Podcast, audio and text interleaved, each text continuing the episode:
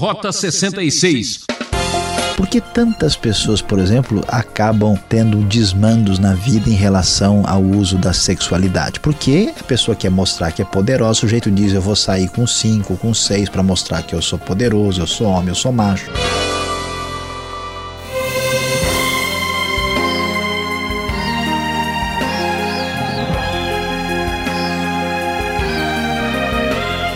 Se prepare, ouvinte transmundial, que o programa Rota 66 vem com tudo. Nossa aventura continua no Evangelho de Lucas, que hoje traz o capítulo 16 com um assunto para mexer com qualquer um: dinheiro, sexo e poder. Este será o tema do professor Luiz Saião, que pelo visto vai provocar muita discussão. Qual é a sua maior prioridade nesta vida, hein? O que tem valor de verdade para você? O que faz com que se levante cedo, corra o dia todo, enfrenta trânsito, chega tarde em casa? Será que estamos construindo um futuro ou apenas correndo atrás do vento? Pense um pouco.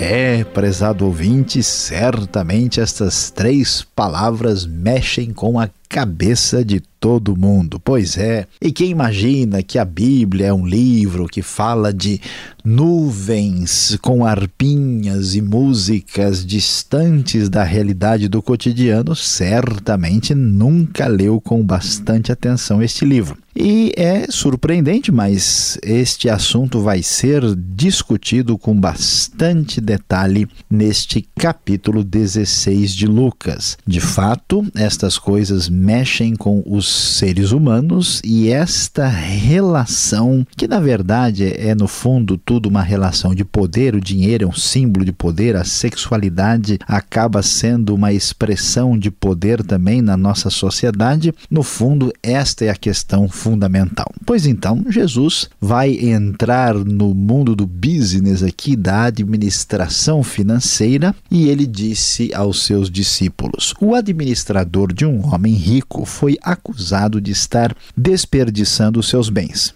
Então ele o chamou e lhe perguntou: Que é isso que eu estou ouvindo a seu respeito? Preste contas da sua administração, porque você não pode continuar sendo o administrador. Aí o que, que esse administrador fez? Ele começou a pensar: meu senhor está me despedindo que, que eu vou fazer? Para cavar, não tenho força, tenho vergonha de mendigar. Já sei o que vou fazer para que, quando perder o meu emprego aqui, as pessoas me recebam em suas casas. Então chamou cada um dos devedores do seu senhor e perguntou ao primeiro: Você aí, quanto que você deve? Ah, eu estou devendo 100 potes de azeite. Foi a resposta. O administrador lhe disse: Tome a sua conta, sente-se depressa e escreva 50.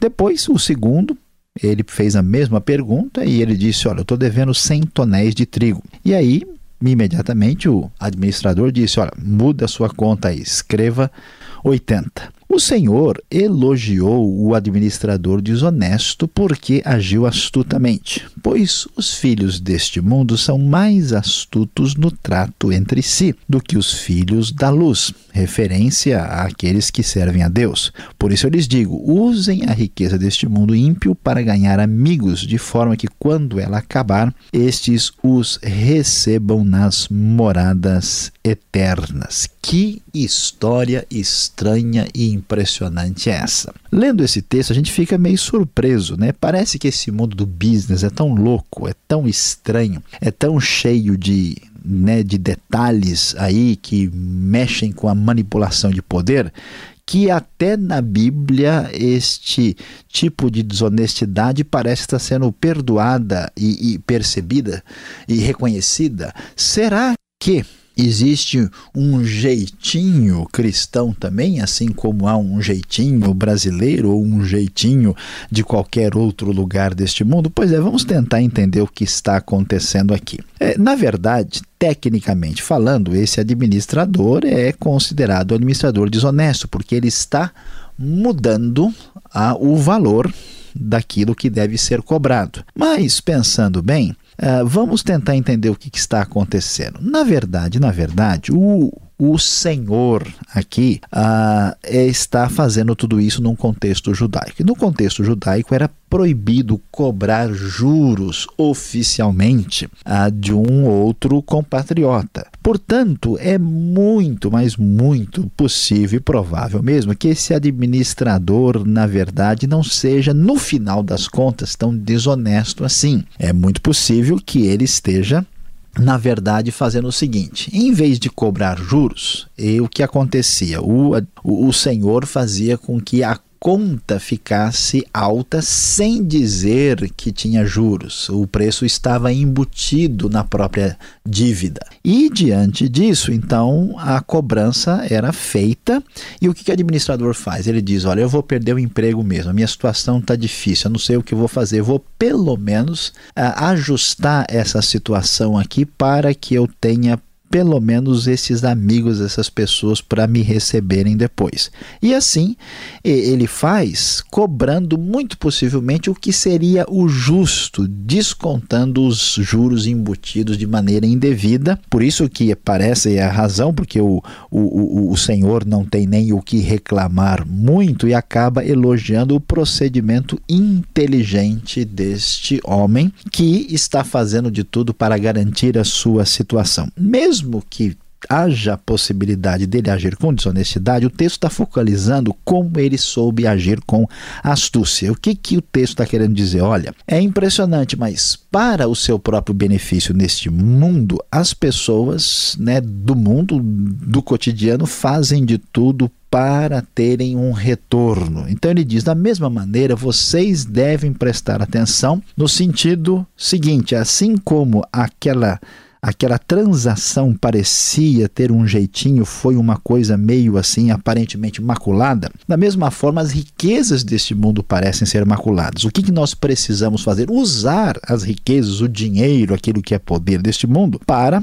abençoar, agir em favor do reino de Deus, é uma maneira de ganhar amigos, porque ao fazer isso, abençoar as pessoas, quer seja por assistência social ou qualquer coisa envolvendo o evangelho, nós certamente seremos beneficiados na vida eterna, ainda que o texto não queira dizer com isso que vamos receber qualquer tipo de salvação. Então, a ideia é essa, e o texto prossegue discutindo a relação com o, a questão do dinheiro e do poder e diz, olha, quem é fiel no pouco pouco também é fiel no muito, quem é desonesto no pouco é também desonesto no muito. Se vocês não forem dignos de confiança em lidar com as riquezas desse mundo ímpio, quem vai confiar as verdadeiras nas mãos de vocês? Se vocês não forem dignos com relação ao que é dos outros, quem lhes dará o que é de vocês? Ninguém pode servir a dois senhores, vocês não podem servir a Deus e ao dinheiro, ou melhor, a Deus e a mamon, a divindade ligada às riquezas. E aqueles que amavam o dinheiro, na ocasião, os fariseus ficavam, ficaram muito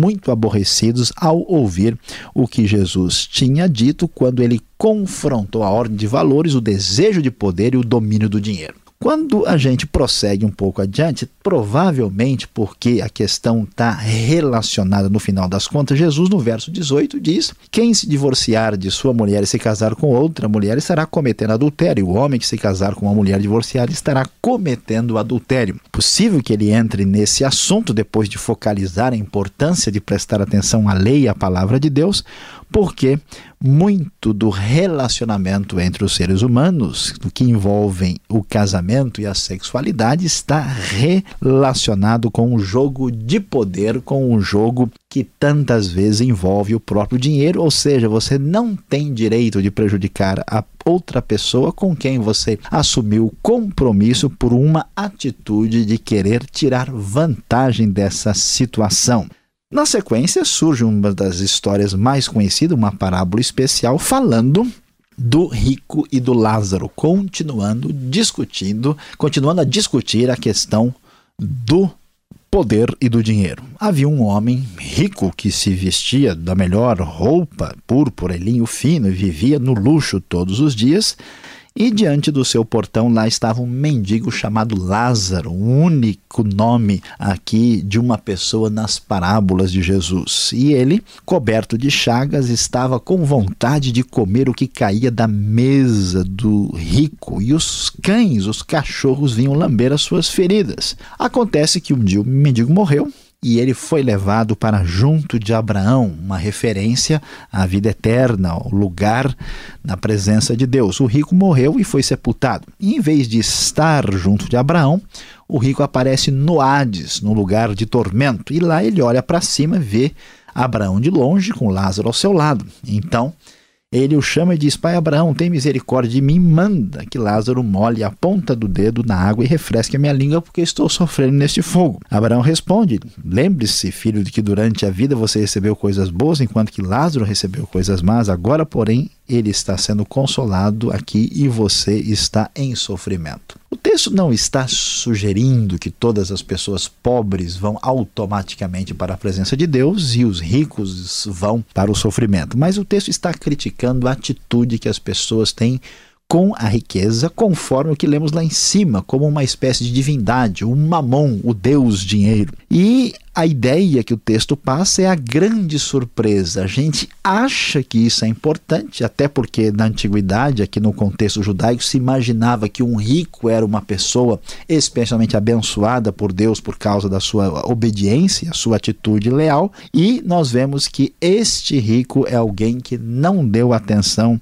a Deus e a sua vontade. Por isso, agora a sua vida tem um resultado oposto dominado pelo dinheiro, pelo poder, ele perdeu tudo.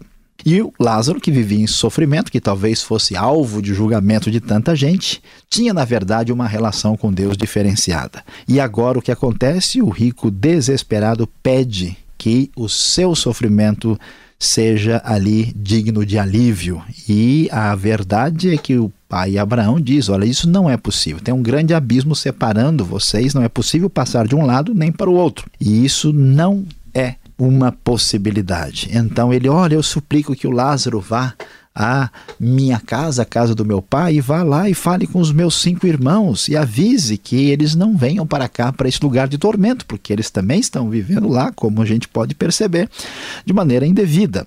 Abraão responde: Olha, não vale a pena, não há condições de mandar os mortos avisarem os vivos. Não, eles têm a palavra divina, eles têm Moisés e os profetas, eles devem ouvir a mensagem divina. Não pai Abraão, ele disse: Mas se alguém dentre os mortos fosse até eles, eles se arrependeriam.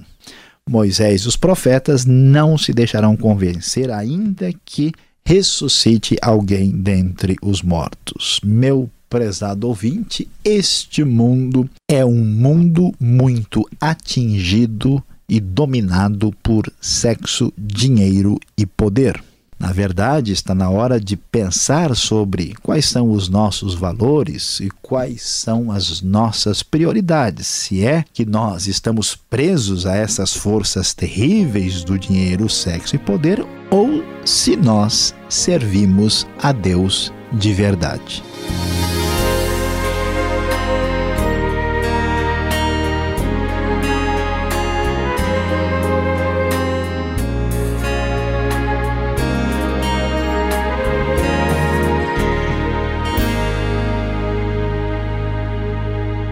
Você está ligado no programa Rota 66, o caminho para entender o ensino teológico dos 66 livros da Bíblia, estudando o Evangelho de Lucas. Tema de hoje: dinheiro, sexo e poder. Rota 66 tem produção e apresentação de Luiz Saião e Alberto Veríssimo. Na locução, Beltrão. E participe, escreva para rota66 arroba transmundial.com.br ou caixa postal 18.113 CEP 04626-970 São Paulo, capital. Vem aí perguntas e respostas. Confira!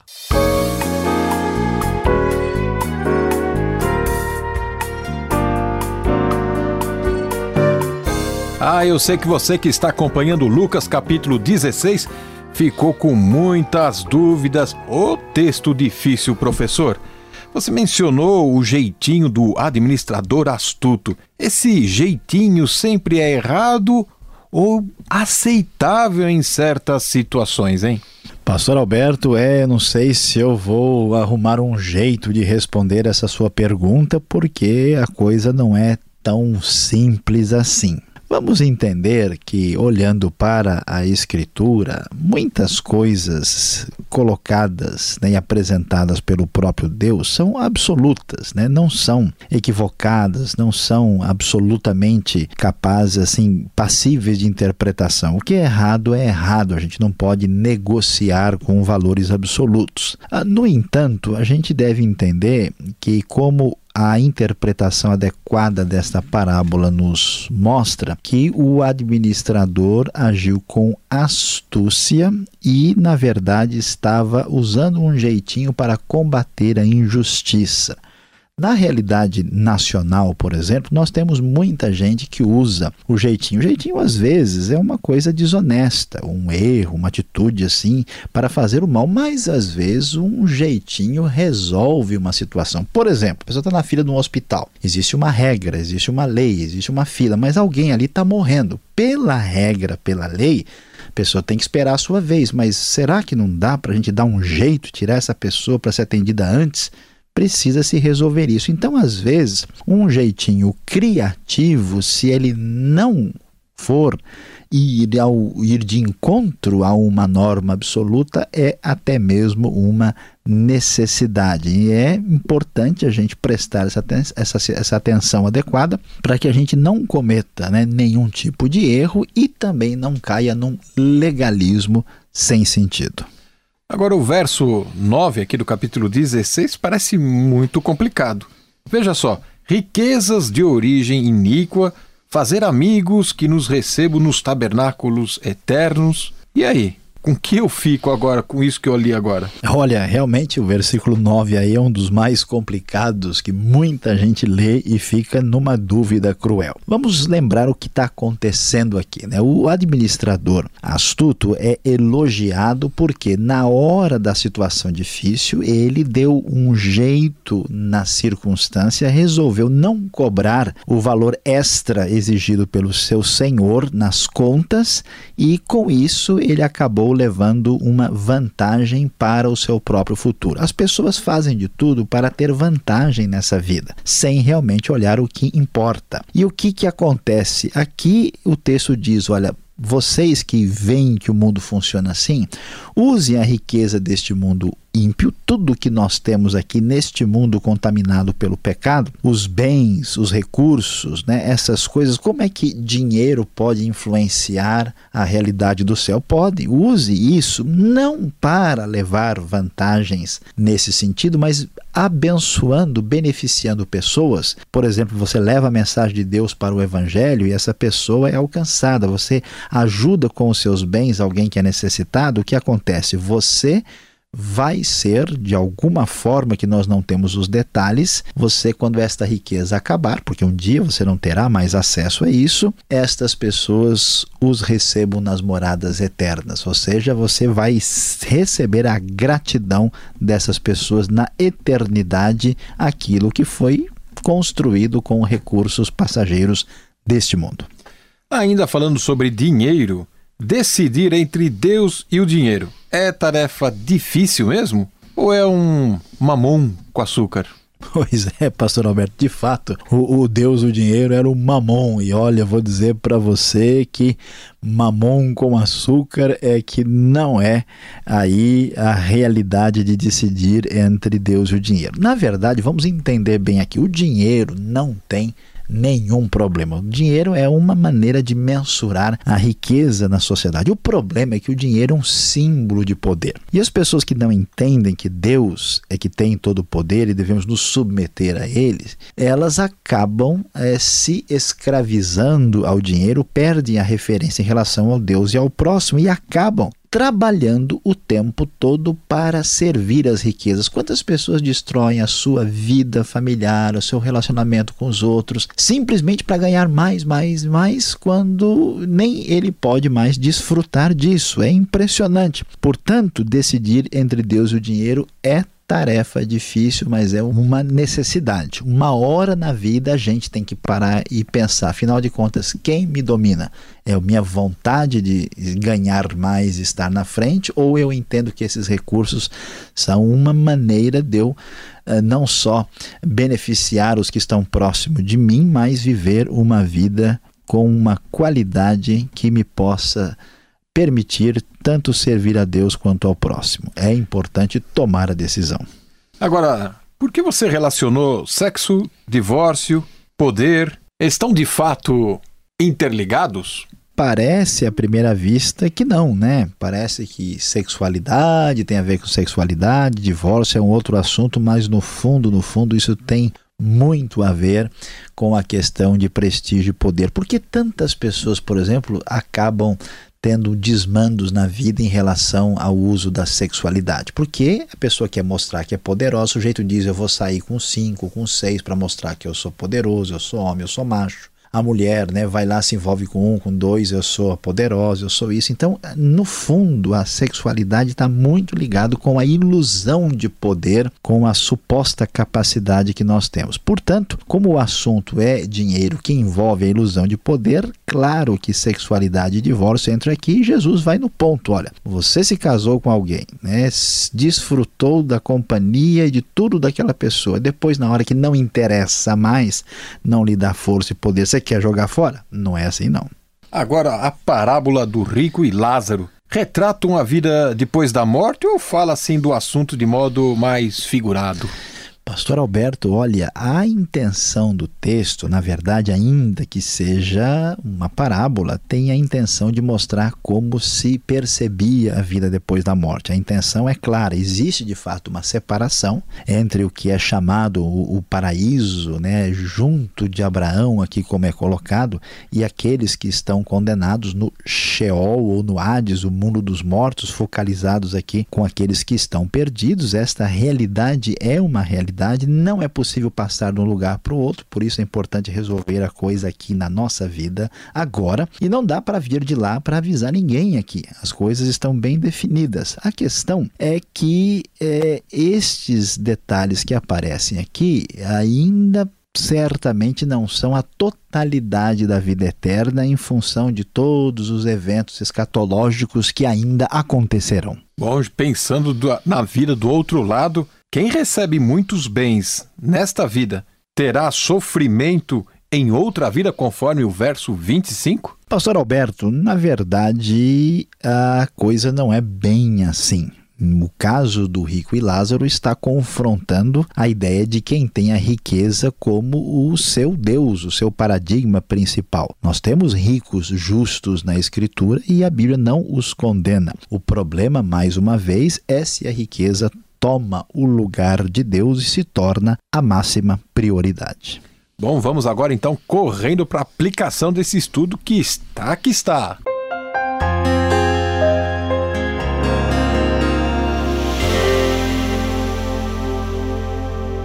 Hoje no Rota 66, prezado ouvinte, falamos sobre Lucas 16. É, o nosso tema foi dinheiro, sexo e poder. Falamos sobre o administrador astuto, tocamos no assunto do divórcio e falamos sobre o rico e Lázaro. Vimos aqui o que significa de fato considerar algo como prioridade como uma coisa número um? E como é que a gente pode ter certeza se estamos de um lado ou de outro? Qual é o teste? Como é que a gente descobre o que realmente tem valor de verdade? Olha, a única maneira de sabermos se o desejo de poder tomou o lugar de Deus e tornou-se prioridade é nas pequenas coisas. Quem é fiel no pouco é fiel no muito a resposta está na fidelidade. Assim finalizamos, ouvinte, mais um Rota 66. Ainda temos muito que explorar no Evangelho de Lucas. Nos encontramos aqui nesta emissora e horário, combinado? Rota 66 é uma realização transmundial. Visite o site transmundial.com.br. Fique com a paz do Senhor e até o próximo Rota 66.